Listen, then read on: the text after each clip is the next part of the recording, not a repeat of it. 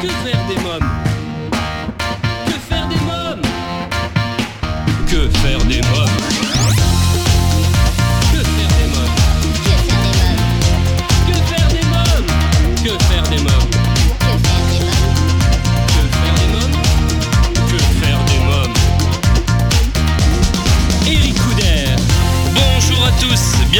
C'est Eric Couder. Je suis très heureux de vous retrouver pour ce nouveau numéro de Que faire des mômes, l'émission 100% familiale à partager sans modération. Le sommaire, dans quelques instants, la rubrique Allô parlons jeunesse. Je téléphonerai à Sandy Emono, chargée de communication de l'association française de l'atrésie de l'osophage, l'AFAO.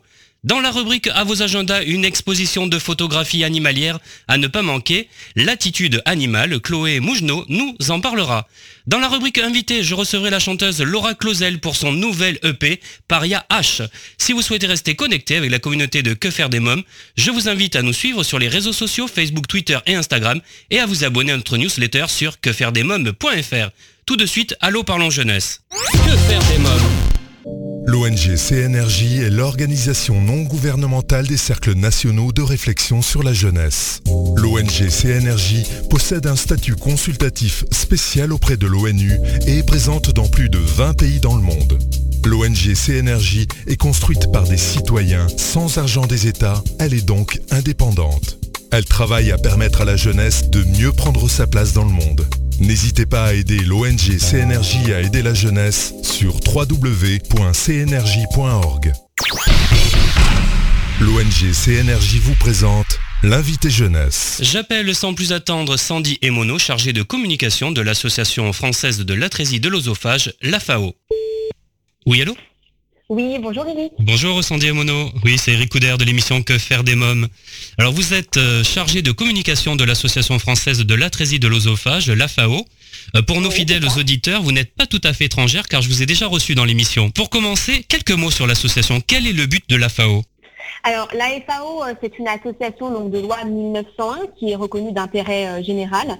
Donc, son but, c'est de briser l'isolement des familles euh, qui sont touchées euh, par une malformation rare qui est l'atrésie de l'œsophage, mais également euh, de financer la recherche sur cette malformation rare et de sensibiliser l'opinion publique, mais aussi les médecins, parce que tous les médecins ne connaissent pas forcément très bien cette malformation, et aussi les politiques. Qui est à l'origine de cette association? Alors cette association a été créée euh, bah, il y a bientôt euh, 16 ans maintenant, ça fera 16 ans, euh, bah, ça fait 16 ans, par Viviane et Frédéric Armand, euh, dont l'un des enfants euh, est touché par euh, cette malformation. Qu'est-ce que c'est que l'atrésie de l'osophage Alors, l'atrésie de l'œsophage, c'est une malformation qui est dite congénitale, donc c'est-à-dire c'est une malformation euh, de naissance. Donc en fait, c'est une euh, connexion inexistante entre l'œsophage et l'estomac. Donc pour faire simple, il y a un trou euh, dans l'œsophage, une interruption de cet organe, voire euh, une connexion anormale avec la trachée, et il peut aussi y avoir euh, une malformation des bronches. Par quels moyens l'AFAO soutient-elle les familles dans leur combat au quotidien? Il y a euh, une première chose, c'est mettre en relation euh, les familles les unes avec les autres. Car très souvent, les familles sont totalement démunies face à la malformation. Les professionnels de santé ne sont pas forcément toujours bien informés. Et donc nous, notre travail en tant qu'association, c'est déjà de les mettre en relation les unes avec les autres dans leur région. Donc nous avons des contacts en région un petit peu partout, plusieurs contacts qui peuvent discuter avec les familles, échanger. On a une liste de diffusion sur Internet, mais nous les, nous les appelons aussi régulièrement par téléphone pour les mettre en relation avec les professionnels de santé adaptés, répondre à leurs questions, car c'est une, voilà, une malformation qui, qui se répare, mais qui fait peur, euh, surtout pour l'avenir euh, des enfants qui vont grandir, devenir des adolescents puis des adultes.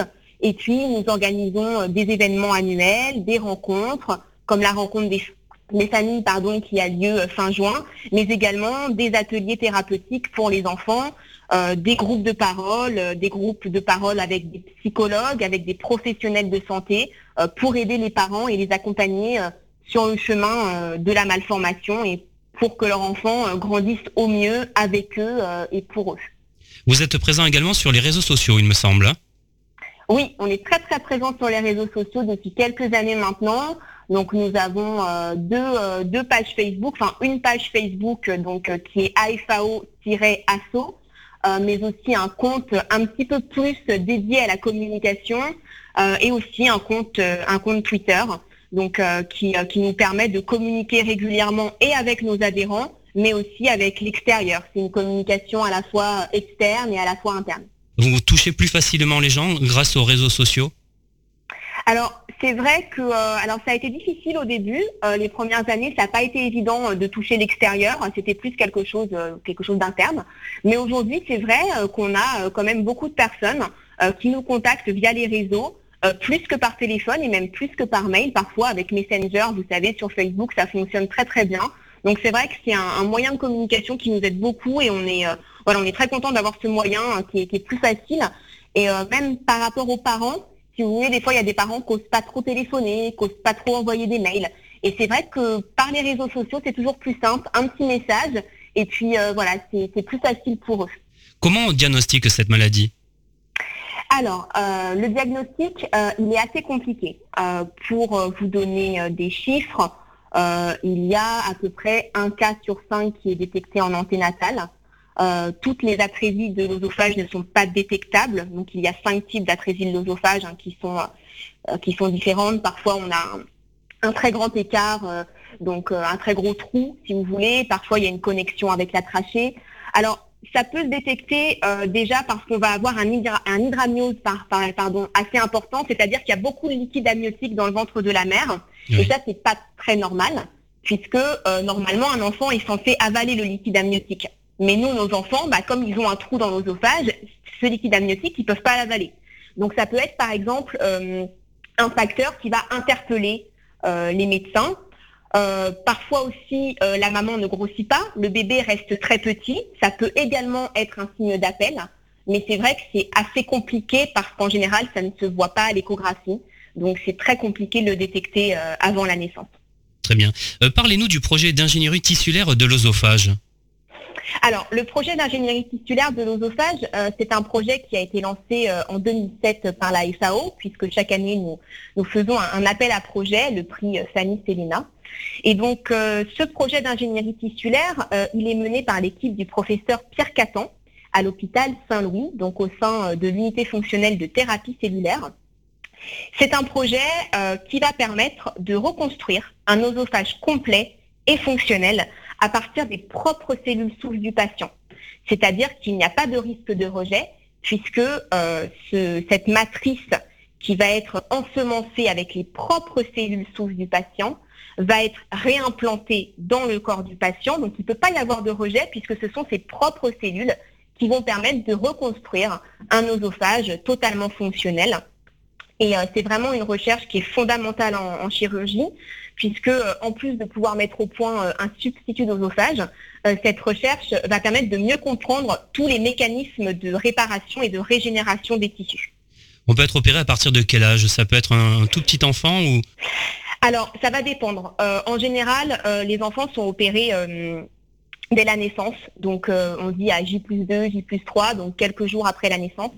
Mais parfois, on n'a pas assez euh, d'osophage, si vous voulez. Par exemple, quand on a une type 1, il va falloir tirer sur les deux morceaux de l'osophage euh, pour, pour les suturer, pour les coller voilà, les uns aux autres afin de pouvoir reconstruire un, osophage complet. mais parfois, on n'a pas assez de matière, donc il faut attendre un petit peu que l'enfant grandisse. Et parfois, on a des enfants qui sont opérés un petit peu plus tard, voire quelques semaines, voire plusieurs mois après la naissance.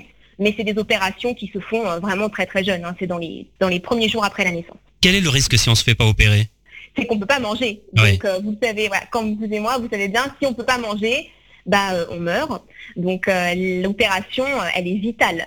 nos enfants, s'ils ne se font pas opérer, bah, ils vont mourir. Voilà, quand votre oesophage il se termine en cul-de-sac, les aliments passent pas dans l'estomac, euh, donc voilà, vous ne pouvez pas vous nourrir, vous ne pouvez pas grandir, vous ne pouvez pas vivre. Donc euh, c'est essentiel pour eux, c'est vital. Oui. Alors je souhaiterais que vous nous parliez de Selena, 15 ans, qui n'a jamais pu manger par la bouche. Euh, que vit-elle au quotidien? Alors, euh, Selena, c'est une petite fille qui a des, complications qui, sont, qui sont liées à sa malformation. tout simplement, pour, voilà, pour vous parler d'elle, mais aussi de, beaucoup d'enfants qui, qui, sont dans le même cas qu'elle, euh, lorsque vous êtes dans le, ventre de votre maman, euh, tous vos sens sont en éveil. Donc vous allez avaler le liquide amniotique, vous allez euh, toucher la paroi, vous allez tous vos sens ils vont être ils vont être sollicités. Dans le cadre d'une atrésie l'osophage, bah, comme je l'ai déjà dit, vous n'avalez pas le liquide amniotique. Donc déjà, ce processus de déglutition qui est naturel à chacun, à vous, à moi et aux auditeurs qui nous écoutent, euh, et ben, il n'est pas du tout naturel. Donc un enfant, même opéré, donc qui va être opéré et très bien opéré, si tout va très bien fonctionner, on va dire que la tuyauterie est réparée, même si tout va bien, eh bien, il va avoir de grosses difficultés à avaler parce que pour lui, c'est pas naturel. Et même s'il réussit à avaler, il va y avoir des blocages alimentaires, il va y avoir des reflux gastro-œsophagiens, il va y avoir des fausses routes. Voilà, quand on dit ah, vous avez avalé de travers, eh ben nos enfants c'est tous les jours qu'ils vivent ça. Donc même si ça fonctionne, je me répète, déjà de un, c'est pas naturel, et de deux, ça fait mal. Donc c'est très compliqué pour eux, et parfois des enfants qui vont être opérés et qui, voilà, qui vont fonctionner, leur oesophage va fonctionner, vont être quand même nourris par sonde gastrique. Euh, donc c'est une sonde hein, qui, est, euh, qui, est, insérée. Euh, on leur donne tous les nutriments, tout ce qui est essentiel pour qu'ils puissent se nourrir, pour qu'ils puissent prendre du poids. Mais manger par la bouche, pour eux, c'est un combat au quotidien. Et nos enfants, voilà, des enfants qui pendant des années n'ont pas réussi à avaler quelque chose, même lorsqu'ils mettent juste les doigts à la bouche, pour certaines mamans, nous, on a vu ça très récemment dans un atelier cuisine que nous avons organisé. c'est une vraie victoire parce que pour eux, c'est ça leur fait peur, c'est l'aliment est un véritable ennemi pour nos enfants. Revenons sur le cas de, Selena. Est-ce qu'elle a pu suivre une scolarité? Là, elle a 15 ans aujourd'hui. Elle, a eu une scolarité euh, normale, entre guillemets? Oui, alors c'est vrai que euh, la, scolarité euh, est compliquée dans le sens où il y a beaucoup de protocoles à mettre en place. Donc, euh, il y a des dossiers euh, qui sont à, envoyer euh, à la MDPH, par exemple, donc pour avoir des assistants de vie au quotidien dans le cadre de l'école, ou par exemple pour avoir un, suivi adapté dans le cadre de l'alimentation. Donc, mais en général, nos enfants peuvent suivre une scolarité assez normale, mais qui évidemment va être altérée par leurs conditions de vie. Hein. Vous imaginez bien que quand on est nourri par sonde, euh, c'est assez compliqué à l'école, ne serait-ce que pour la cantine. Donc, il faut des protocoles adaptés. Euh, c'est compliqué, euh, les dossiers sont longs à monter, mais en général, je ne veux pas faire vraiment une généralité, mais les enfants, en général, suivent une scolarité assez normale, mais qui, sont souvent des années un peu gruyères, parce que des fois, ils se font réopérer, ils ont beaucoup de suivi, ils ont beaucoup de rendez-vous médicaux, mais ils arrivent à aller à l'école, oui. Est-ce que les enfants peuvent faire du sport, par exemple? Alors justement, euh, le sport, euh, c'est vraiment recommandé. Euh, justement, on a rencontré un professionnel du sport il y a quelques mois maintenant qui nous expliquait cela. très souvent, les parents protègent beaucoup leurs enfants qui ont une atrésie de et c'est normal parce qu'ils ont très souvent des malformations associées et des problèmes respiratoires, problèmes pulmonaires. Mais faire du sport, alors il faut trouver un sport adapté hein, qui va plaire à l'enfant et qui va être adapté à ses capacités. Voilà, un enfant qui va s'essouffler beaucoup, euh, il va pouvoir faire un sport, je sais pas moi par exemple comme euh, du football ou pourquoi pas de la course, mais c'est vrai qu'il sera un petit peu moins, euh, on va dire, il sera pas au même niveau que les autres, mais justement, ça permet voilà de, se développer, d'avoir confiance en soi, de se rendre compte que bah finalement on est comme les autres, même si on a une malformation.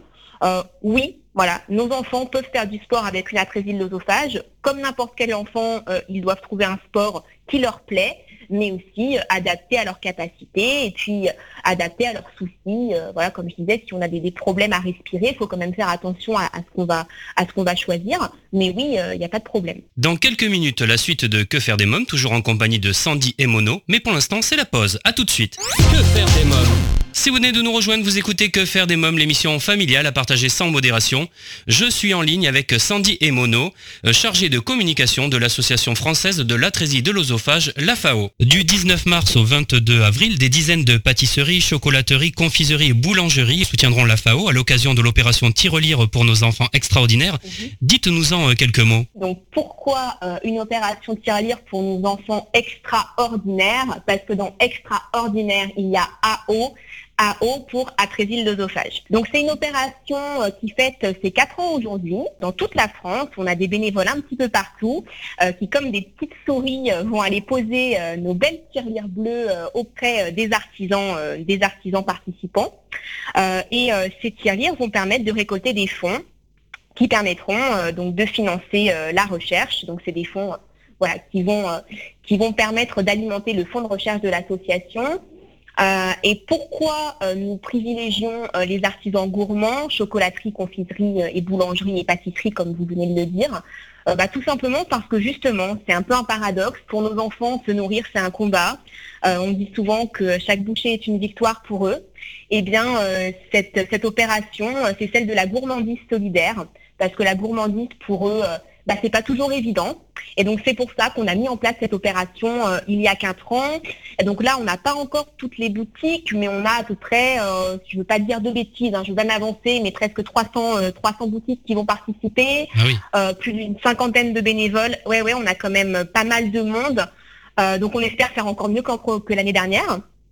Euh, mais euh, voilà, c'est une belle opération euh, qui est soutenue par le ministère des Solidarités et de la Santé pour la seconde année consécutive. Donc on est très très heureux et très reconnaissant parce que c'est pas n'importe quoi comme comme reconnaissance. Hein. c'est un haut patronage qui est qui est très important pour nous. Et donc voilà, on espère que bah, que ça va très bien fonctionner cette année encore et bah, que ça nous permettra aussi de sensibiliser parce que c'est c'est important de récolter des fonds, mais ça permet aussi de sensibiliser parce que les artisans ne connaissent pas forcément la malformation, les gens qui vont passer dans les boutiques ne connaissent pas la malformation. Donc on, fait une pierre de coups. Voilà. Euh, si des personnes ne peuvent pas se rendre dans les boulangeries, est-ce qu'ils peuvent participer, donner euh, différemment? Alors, si les personnes ne peuvent pas se rendre euh, dans les boulangeries, c'est très simple. Il faut se rendre sur notre site. Donc j'imagine que, vous redonnerez l'adresse. Hein, c'est afao.asso.fr. Et donc ils peuvent faire un don. Hein. Il y a une rubrique pour faire un don. mais ils peuvent aussi adhérer à l'association en tant que bénévole pour nous aider. on a toujours besoin d'aide dans plein de choses, que ce soit au niveau administratif. Des fois, il y a des dossiers, on ne sait pas trop comment les remplir pour relire des documents, euh, pour nous aider dans la comptabilité, euh, pour nous aider à faire des affiches, à aller coller des affiches, euh, à contacter voilà des journalistes par mail, à envoyer des mails. On a toujours besoin de petites mains. On en a beaucoup. Et d'ailleurs, je, je, profite de ce temps de parole que vous m'accordez pour remercier tous nos bénévoles qui font un travail formidable depuis de nombreuses années et sans qui on pourrait rien faire du tout. mais des bénévoles supplémentaires, c'est toujours bienvenu. Euh, dans tous les domaines parce que euh, voilà, c'est une association, elle a besoin de, de plein de compétences différentes. Donc euh, voilà, n'hésitez pas à aller sur notre site. Hein. S'il y a des auditeurs qui nous entendent et des auditrices qui voilà qui sont touchés par par l'histoire de nos enfants et qui veulent nous aider, on, on, les accueillera avec un grand bonheur. Que permettra les sommes récoltées? Alors, les sommes récoltées, euh, elles vont être euh, stockées, voilà, sur notre euh, sur notre fonds de recherche, et puis elles permettront de financer le prix de, recherche annuel, donc qui est le prix Fanny Célina. Donc, le projet d'ingénierie titulaire de l'équipe du professeur Pierre Catan a remporté plusieurs fois plusieurs fois ce prix mais nous finançons en fait, nous cherchons à financer des projets novateurs sur la l'osophage. Donc ça va être par exemple pourquoi pas euh, des projets en robotique. Il y a beaucoup de projets en robotique euh, scientifique euh, qui, sont, qui sont en ce moment en cours. Pourquoi pas dans le cadre de la, de, la prise en charge de la l'osophage ou pour les chirurgies, alors je ne vais pas rentrer dans les détails, mais pour les chirurgies du mycène par exemple, pour tout ce qui est reflux gastro-œsophagien, pour améliorer pour améliorer euh, les sténoses qui, peuvent, qui peuvent être créées euh, dans le cadre d'une euh, dans le cadre de l'opération de la de l'œsophage. Donc c'est vraiment la cure des fistules aussi. Enfin moi, ce sont des termes assez assez précis, mais s'il y a des, chirurgiens et des, scientifiques qui nous écoutent, pourquoi pas. donc c'est voilà, c'est un appel à projet qui est lancé chaque année et voilà qui permet de financer des projets novateurs. Et pour vous donner un chiffre, euh, depuis la création de l'association, euh, la FAO a financé 13 projets de recherche à hauteur de 145 000 euros. Donc c'est beaucoup pour une petite association comme la nôtre. Et donc voilà, ces fonds euh, récoltés lors de l'opération Tirelire, eh bien ils s'ajouteront à cette somme et voilà, nous, nous permettront de financer la recherche. Puisqu'on parle de la recherche, où en est la recherche aujourd'hui? Alors, bah, la recherche, euh, comment vous dire, euh, c'est assez, euh, ça avance, ça avance. donc nous vraiment, on croit, On croit à fond à ce projet de reconstruction d'un oesophage par ingénierie tissulaire. Donc je peux vous parler de ce projet parce que je, je, le connais et qu'on est en relation régulière avec le professeur Pierre Catan. Euh, pour l'instant, euh, les essais sur ce projet sont effectués en laboratoire. Il n'y a pas encore eu d'essais euh, cliniques chez l'homme. Ça demande beaucoup de temps. Il faut les autorisations de l'Agence nationale de sécurité du médicament et des produits de santé, l'ANSM. Mais on espère, enfin, le professeur Caton et toute son équipe espèrent pouvoir réaliser les premiers essais cliniques chez l'homme d'ici trois ou quatre ans. Donc ça avance. C'est long, mais ça avance et voilà, quand on compare il y a quelques années maintenant, ça avance de plus en plus vite. Et on espère, euh, enfin on espère, on est sûr que ça, que ça mènera quelque part. Et, euh, donc voilà, par rapport à ce projet-là, euh, ça avance. Ça avance doucement mais sûrement. Qu'ont démontré les essais cliniques chez l'homme? Ah, il n'y a pas encore eu d'essais cliniques chez l'homme. Ça sera, ça sera dans trois ou quatre ans. comme je vous le disais, c'est assez, c'est assez long. Il faut beaucoup d'autorisation et c'est normal. Ce n'est pas n'importe quoi de faire des essais cliniques ça des essais cliniques chez l'homme. Donc pour l'instant, euh, les tests restent, restent en laboratoire, euh, mais ils sont assez concluants. Euh, donc on espère, on espère pouvoir avancer. Très bien. Sandy et Mono, avez-vous quelque chose à rajouter? Alors bah, déjà, je voulais, je tenais à vous remercier Eric de nous avoir une nouvelle fois invités sur votre antenne. vous avez été la première radio euh, à nous donner la parole. Donc euh, voilà, je, voilà, au nom de, toutes les familles, de toute l'équipe, on souhaitait vraiment vous remercier parce que bah, c'était la première fois et ça fait plaisir. Vous nous soutenez en plus dans, dans beaucoup de, nos démarches sur les réseaux sociaux. Donc euh, déjà, je voulais vous remercier. et puis remercier encore une fois tous nos bénévoles, les membres du bureau, les membres du CA, toutes les personnes qui font que l'association fonctionne au quotidien et puis inviter les gens voilà, à rejoindre cette belle aventure euh, extraordinaire et euh, à faire part, à faire partie de, voilà, de cette gourmandise solidaire qu'on essaye de mettre en place.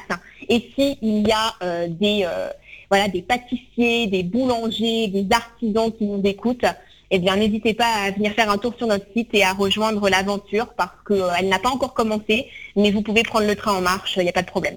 Je vous remercie en tout cas pour le petit message que vous m'avez accordé. Ça m'a énormément touché et je suis très heureux euh, de pouvoir euh, vous soutenir modestement à travers l'émission en tout cas. Je vous remercie euh, Sandy et Mono. Merci beaucoup. Merci beaucoup. À bientôt. Au revoir. Au revoir. L'AFAO, l'Association française de l'atrésie de l'osophage, si vous souhaitez des renseignements complémentaires, www.afao .asso.fr. Alors chers parents, grands-parents, tantes et oncles, marraines et parrains, vous demandez souvent que faire des mômes le week-end, comment les occuper pendant les vacances scolaires, quelles activités leur faire faire après l'école. Eh bien chaque semaine, je partage avec vous mon agenda de tonton hyperactif et super branché, alors à vos agendas. Que faire des mômes? Une exposition de photographie animalière à ne pas manquer, l'attitude animale à Drancy. Pour nous en parler, Chloé Mougenot. Bonjour Chloé Mougenot. Bonjour. Vous êtes bénévole pour l'association Asbio, association chargée de l'organisation des latitudes animales. Depuis le 24 février et jusqu'au 18 mars a lieu une magnifique exposition de photographie animalière au parc et château de la Doucette et médiathèque Georges Brassens à Drancy. L'attitude animale. Dites-nous-en euh, quelques mots sur cette exposition.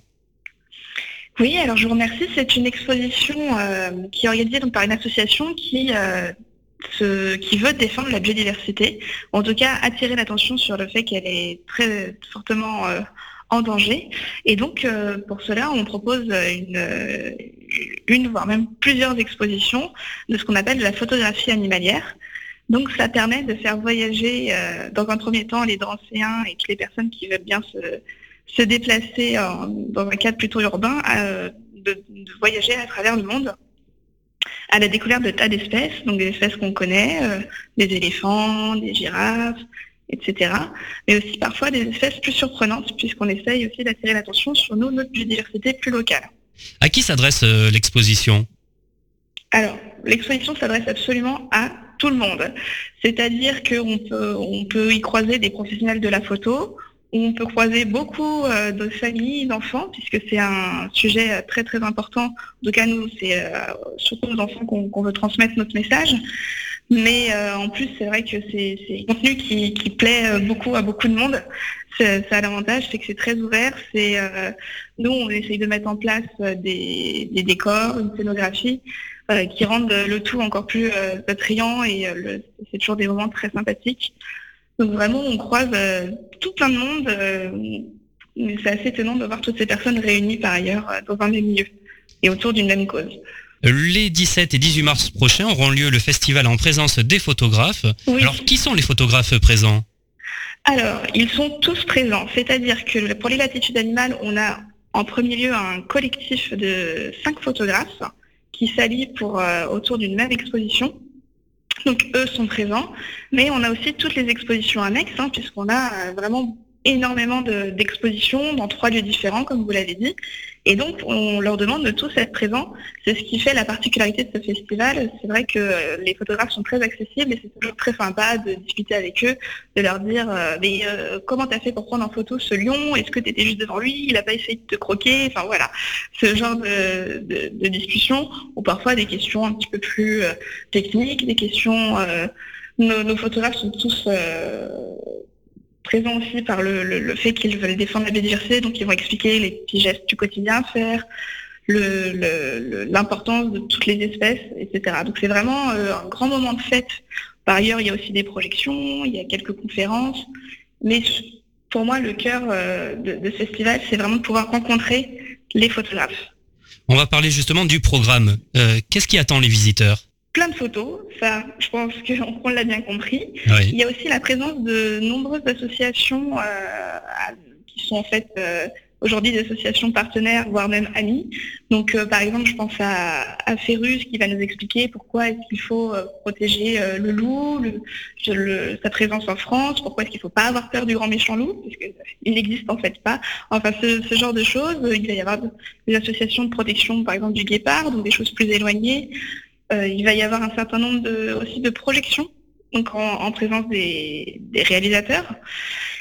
Et puis enfin, effectivement, des conférences, euh, donc toujours très euh, didactiques, pédagogiques, à destination de tous. en termes d'exposition, il y a aussi plusieurs expositions assez impressionnantes, des expositions extérieures dans le parc qui du château de la Doucette, qui est un cadre vraiment magnifique dans lequel on se plaît à se promener, il va y avoir aussi, euh, je pense à la médiathèque, à une exposition sur les bébés animaux. Ça, je sais que ça plaît toujours à, tout le monde. C'est très mignon et c'est très joli. Donc, il y a une exposition de Tony Crocetta. Donc voilà, tout, tout, plein de choses. En tout cas, ne fais pas de s'ennuyer. Pourquoi avoir choisi de mettre en lumière les animaux? Alors, c'est quelque chose qui, qui plaît assez facilement. En plus de ça, il y a quelque chose qui, touche les gens quand on leur explique que ces animaux, euh, qui ont tous une forme de beauté, qui sont en tout cas mis euh, en avant par la photographie animalière, bah, ils sont tous en danger, ce qui nous permet de dire que finalement les, prochains sur la liste des espèces en danger, c'est peut-être euh, l'être humain. Dans quelques minutes, Que faire des mômes continue, mais pour l'instant c'est la pause. A tout de suite. Que faire des mômes? Si vous venez de nous rejoindre, vous écoutez Que faire des mômes, l'émission familiale à partager sans modération, c'est Eric Couder. Chloé Mougenot nous parle de l'exposition de photographie L'attitude animale à découvrir en famille à Drancy. Euh, quels sont les animaux photographiés qui ont le plus de succès auprès des visiteurs? Alors les lions, ça. Ah oui. c'est parce qu'on les voit dans toutes les... Enfin, comment dire c'est une espèce de félin, je sais pas, parce qu'on a l'impression de retrouver nos, nos chats, je sais pas, mais c'est vrai qu'ils ont toujours des attitudes très drôles je sais que toutes les espèces, euh, donc les gorilles, etc., tout ce qui est de l'ordre des, singes, en fait, c'est vrai que leur euh, le côté euh, très très humain, généralement, ça fait sourire, ou ça, peut parfois déclencher plein de types d'émotions.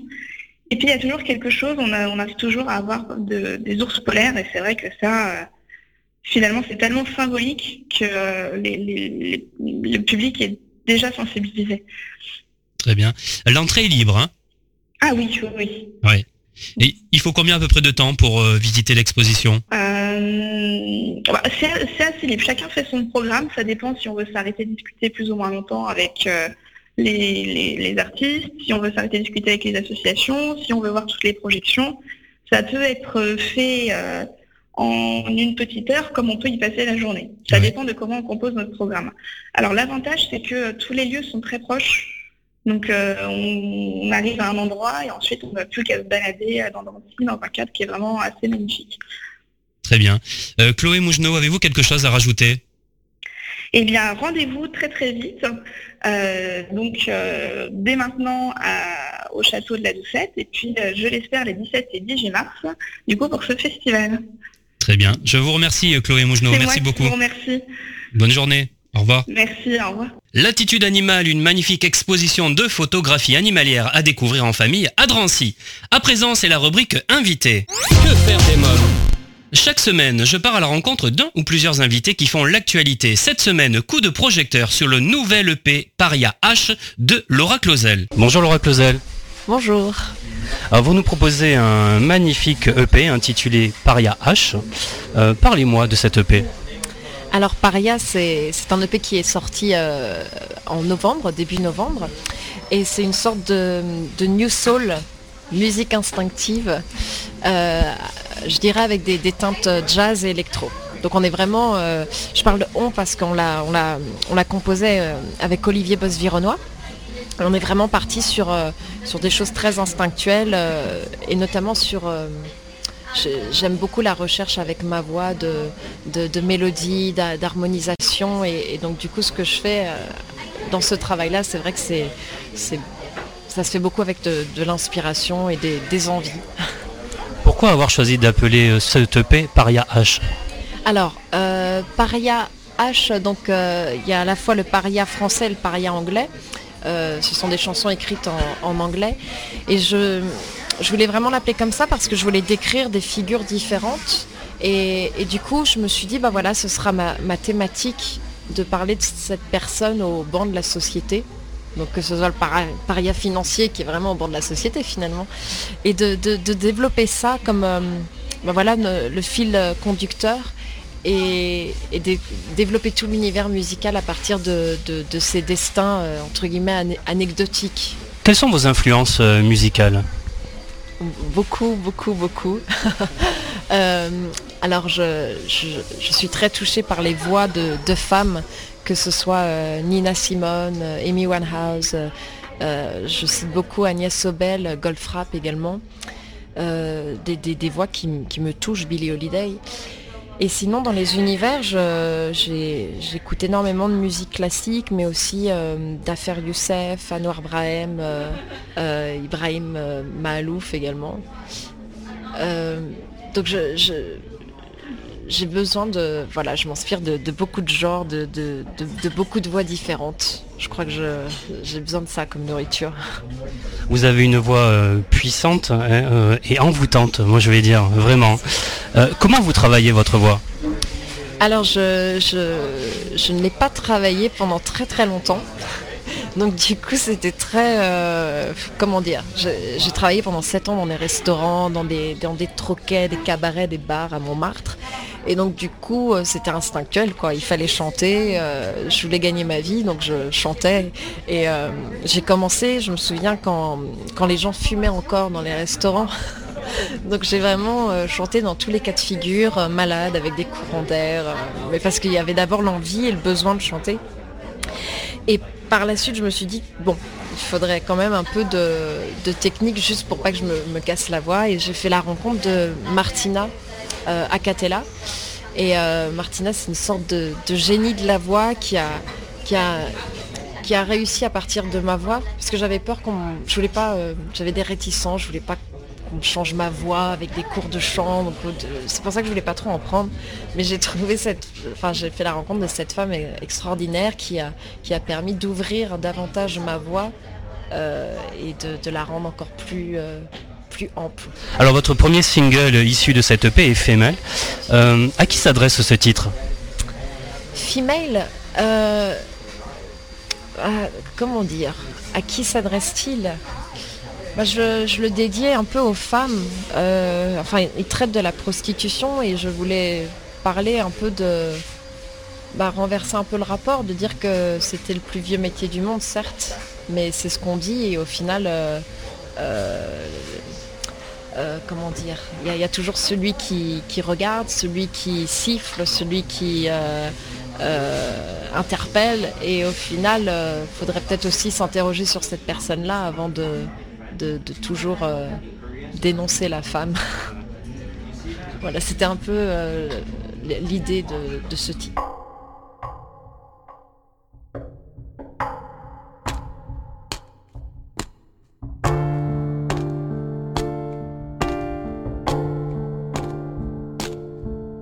She struts on the street, the so-called cock teaser.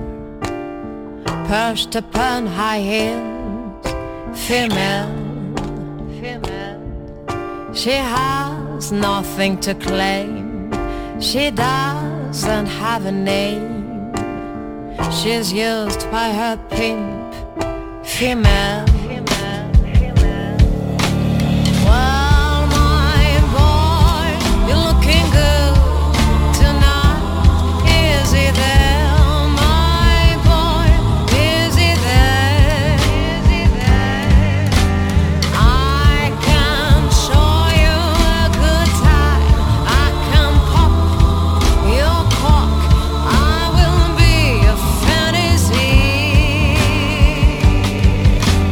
Tout est parti d'une composition avec votre jeune sœur Fanny et vous avez travaillé avec le compositeur réalisateur artistique Olivier euh, Bost-Vironois.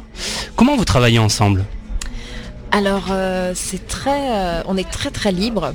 Et mais je pense qu'on est très libre parce qu'on s'est vraiment trouvé artistiquement, c'est-à-dire que je lui laisse beaucoup de place et il me laisse beaucoup de place. Donc souvent je viens en studio, je fais voilà, euh, alors pour Golden Boy je lui dis voilà j'aimerais faire un gospel, euh, j'ai des voix, j'ai des chœurs, je vais te montrer, donc je vais chanter le refrain.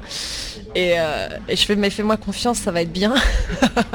et à partir de ça, bah, bah, on travaille ensemble, on essaie de trouver la bonne rythmique, euh, euh, les, bons accords. Et, puis après je lui laisse du temps lui pour, savoir si par exemple si lui li- l'idée des chaînes ou des pièces qui claquent ça va être son idée. Donc du coup chacun amène ce qu'il a envie d'amener. Puis si, ça nous plaît respect- respectivement bah, on se fait ok. Allons, allons, allons sur cette piste Qu'apporte-t-il d'original au titre, à chacun des titres O- Olivier Euh, bah, Olivier, il a, euh, il a une grande sensibilité et, euh, et il est passionné. Enfin, c'est avant tout un. Il, adore la, la musique, euh, notamment anglaise, la scène anglaise. Et donc, je trouve qu'il lui donne aussi un, un côté beaucoup plus. euh, euh, comment dire euh, Plus sombre et en même temps toute l'amplitude que, qui peut faire rêver par exemple le- le- les réalisateurs pour, pour euh, l'aspect cinématographique. Donc je trouve qu'il lui amène un son euh, beaucoup plus enveloppant et qui lui appartient vraiment. On va parler également, euh, je voudrais quelques mots sur les musiciens Alex Blake et euh, Sonny Troupé, hein, euh, qui pour sa part a collaboré avec Grégory Priva et Lisa Simon, entre autres. hein. Oui. Alors ce sont deux monstres. euh, Franchement, ils sont rentrés au studio et c'était un. j'ai oublié que je, devais écouter pour. Enfin, je les ai juste regardés jouer tellement c'était magnifique.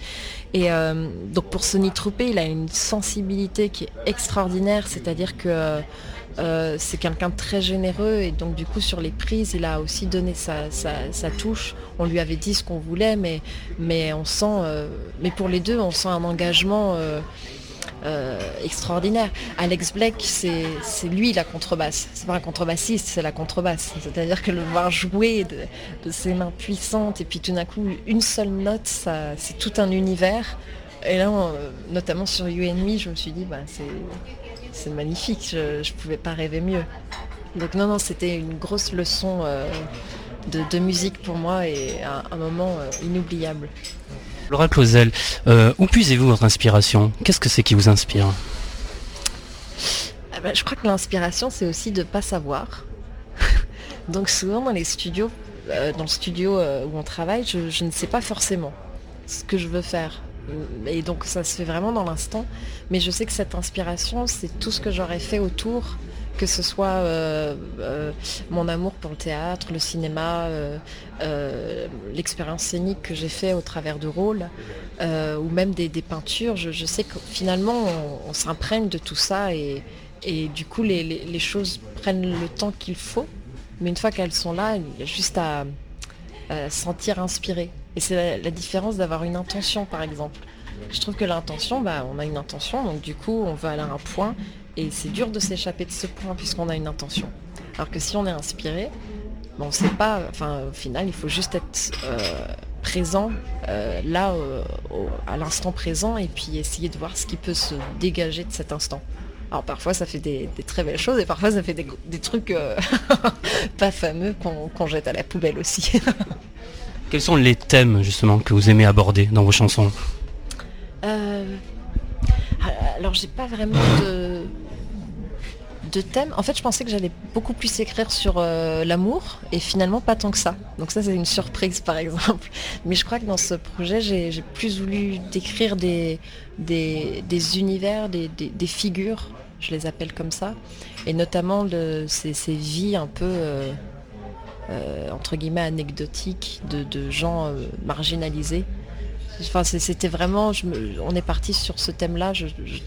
J'aime bien aussi avoir des contraintes, enfin des envies que je m'impose un peu. Et comme ça, ça permet aussi de, de se laisser tout ce qu'il y a autour, de rêver autour de, ça. Qu'est-ce qui vous blesse dans le monde d'aujourd'hui? Oh, Beaucoup de choses. beaucoup de choses. Euh, vraiment, vraiment, ce que je trouve incroyable, moi, c'est surtout l'impunité. je trouve ça fascinant. Je, trouve que l'impunité, c'est comment euh, certaines personnes deviennent complètement arrogantes, puisque de toute façon, elles savent qu'il n'y a pas de souci, elles sont au-dessus de tout et au-dessus de la loi. Ça, c'est un truc qui me... Qui me donc ça me blesse, ça me blesse pas, ça me, m'interpelle. Je me dis waouh, quand même, ce monde est assez fascinant. Et ce qui me blesse, c'est ah, oui le, manque d'empathie de beaucoup de choses je trouve. Qu'est-ce qui vous fait rire? Ah, Beaucoup de choses aussi. la, vie, euh, l'humour pas drôle, ça me fait rire. non, non, euh, qu'est-ce qui me fait rire Beaucoup, beaucoup de choses. Je, crois que je suis une personne très drôle. Enfin, très drôle. Non, non, une personne qui rit beaucoup. Après mes blagues, je sais pas si... Euh, vous aimez rire oui, oui, oui, énormément. On se retrouve dans quelques minutes pour la suite de Que faire des mômes, toujours en compagnie de Laura Clausel.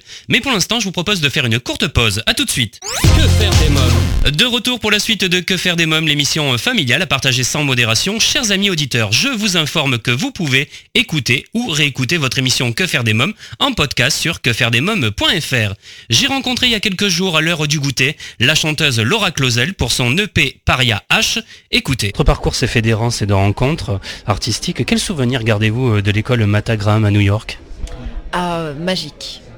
Magique parce qu'ils ont une discipline de, à la fois une discipline de faire. C'était tous les matins. Euh, j'étais allé un peu comme un stage, mais au final, j'ai rejoint une école. Donc, c'est-à-dire que les cours commencent à 8 h du matin avec le corps qui doit être prêt. Donc, du coup, ça m'a permis de, me taire un peu et de, suivre et d'apprendre.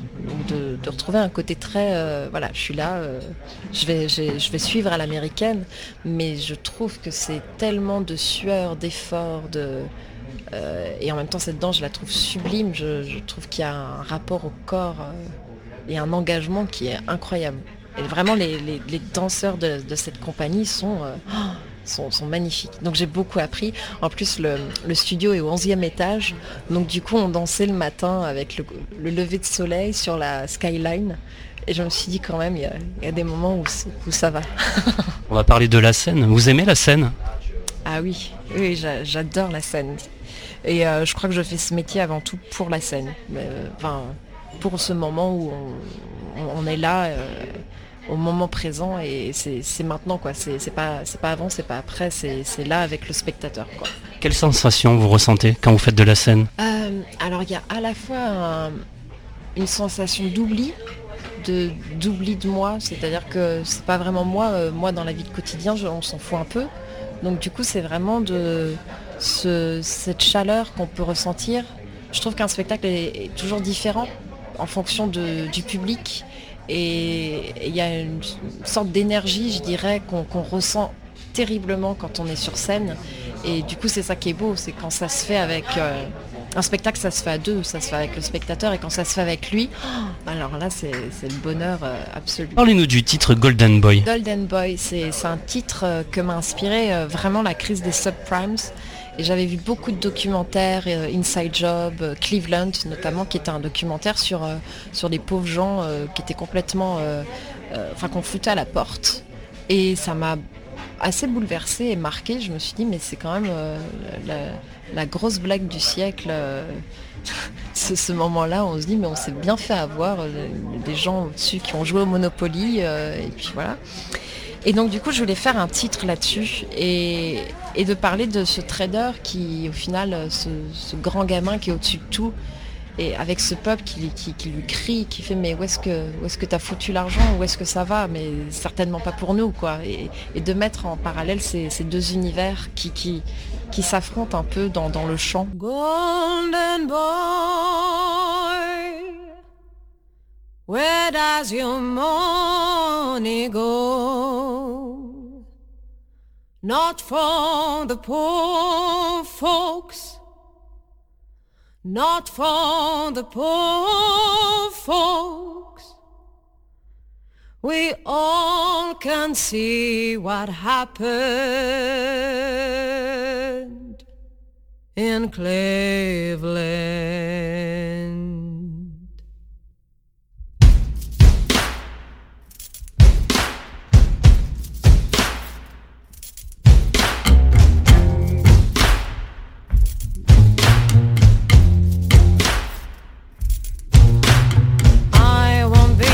Pretentious.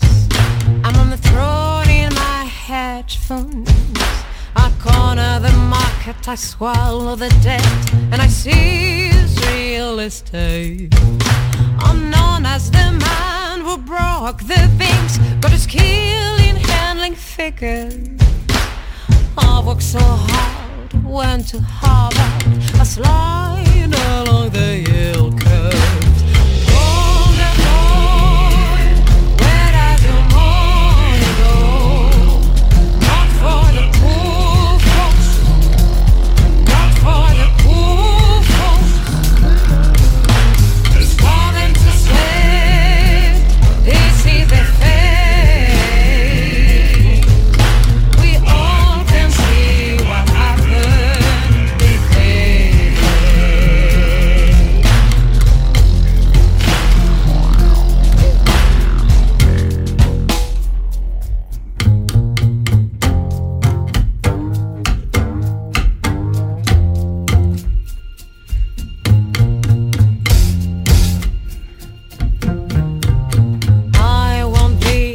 sarcastic, but I won't wait for heaven. I wanna store up treasures on earth, money what I cherish. I'll pop the champagne, enjoy these grands crus in crystal fruit glasses. I sprinkle my life with a golden touch, a glitter.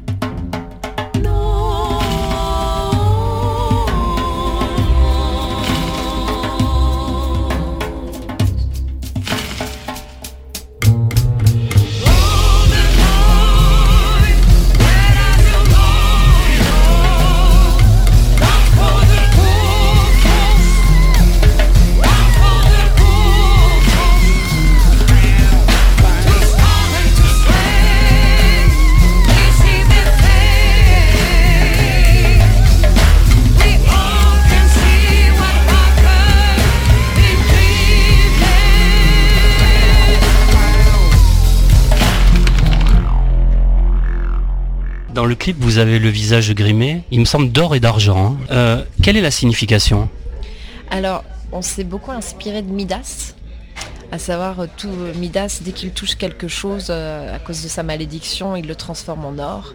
Et l'idée, c'était comment petit à petit, cette cupidité, cette soif d'argent, bah, prenait toute la et, puis, et puis ce, bleu doré, c'était aussi la technologie également qui va avec, sur les courbes, quelque chose qui, nous aspire. Et c'est pour ça que les, deux danseurs qui sont à côté de moi, ils commencent à avoir un peu euh, la, lèpre, qui, enfin je la, compare à la lèpre, quelque chose qui, qui prend le visage et qui va, qui va tout prendre. Pour moi, c'est le symbole de la, de la métaphore de la folie, quoi. Qui a réalisé le clip? Mathieu Mullier Griffiths. Alors, euh, vous aimez euh, la chanson réaliste et révolutionnaire. Euh, ça se sent hein, dans le clip, justement. Pour quelle cause vous aimeriez vous battre si vous aviez une cause à défendre?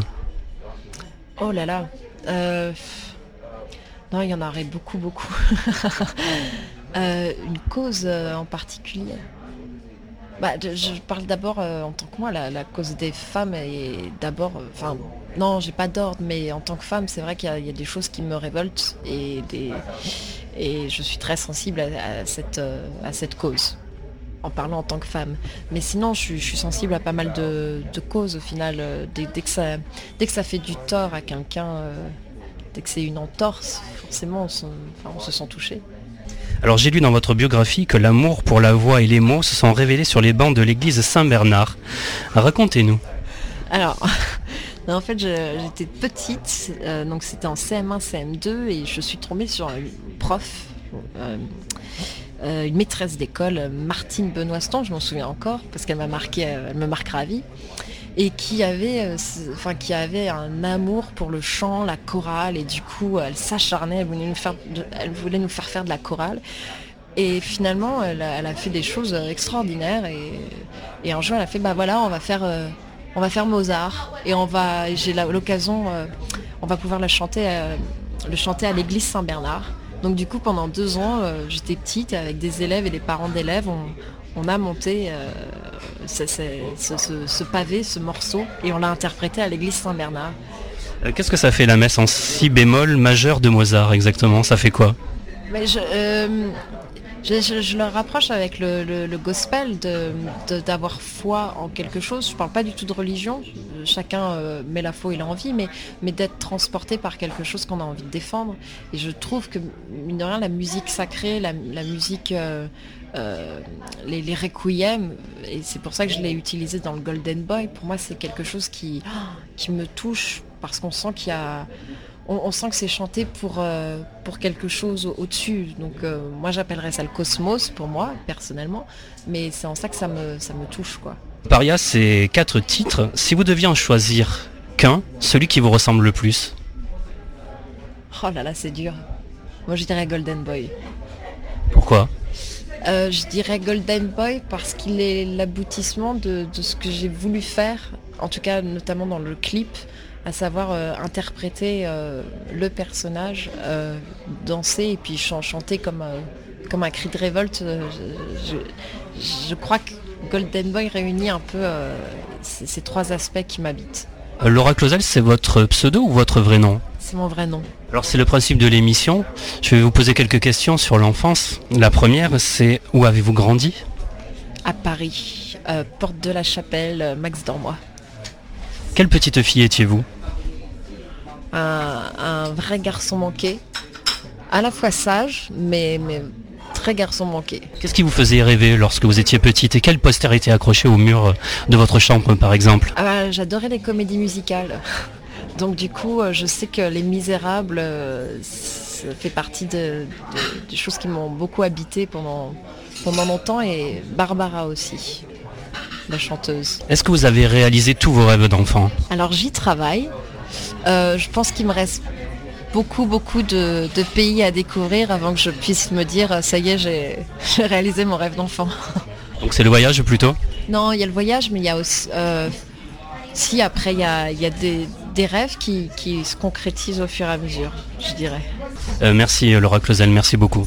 Merci beaucoup. Laura Clausel, Paria H, un EP à vous procurer sans plus attendre. Et bien voilà, nous sommes au terme de l'émission. Merci d'avoir été à l'écoute de ce nouveau numéro de Que faire des mômes. Un grand merci à mes invités Laura Clausel, Sandy Emono, Chloé Mougenot. Comme chaque semaine, j'embrasse très fort ma petite nièce Erika. Si vous souhaitez rester connecté avec la communauté de Que faire des mômes, je vous rappelle que vous pouvez nous suivre sur les réseaux sociaux Facebook, Twitter et Instagram et à vous abonner à notre newsletter sur quefairedesmômes.fr. Que faire des mômes pour aujourd'hui, c'est terminé. Bye bye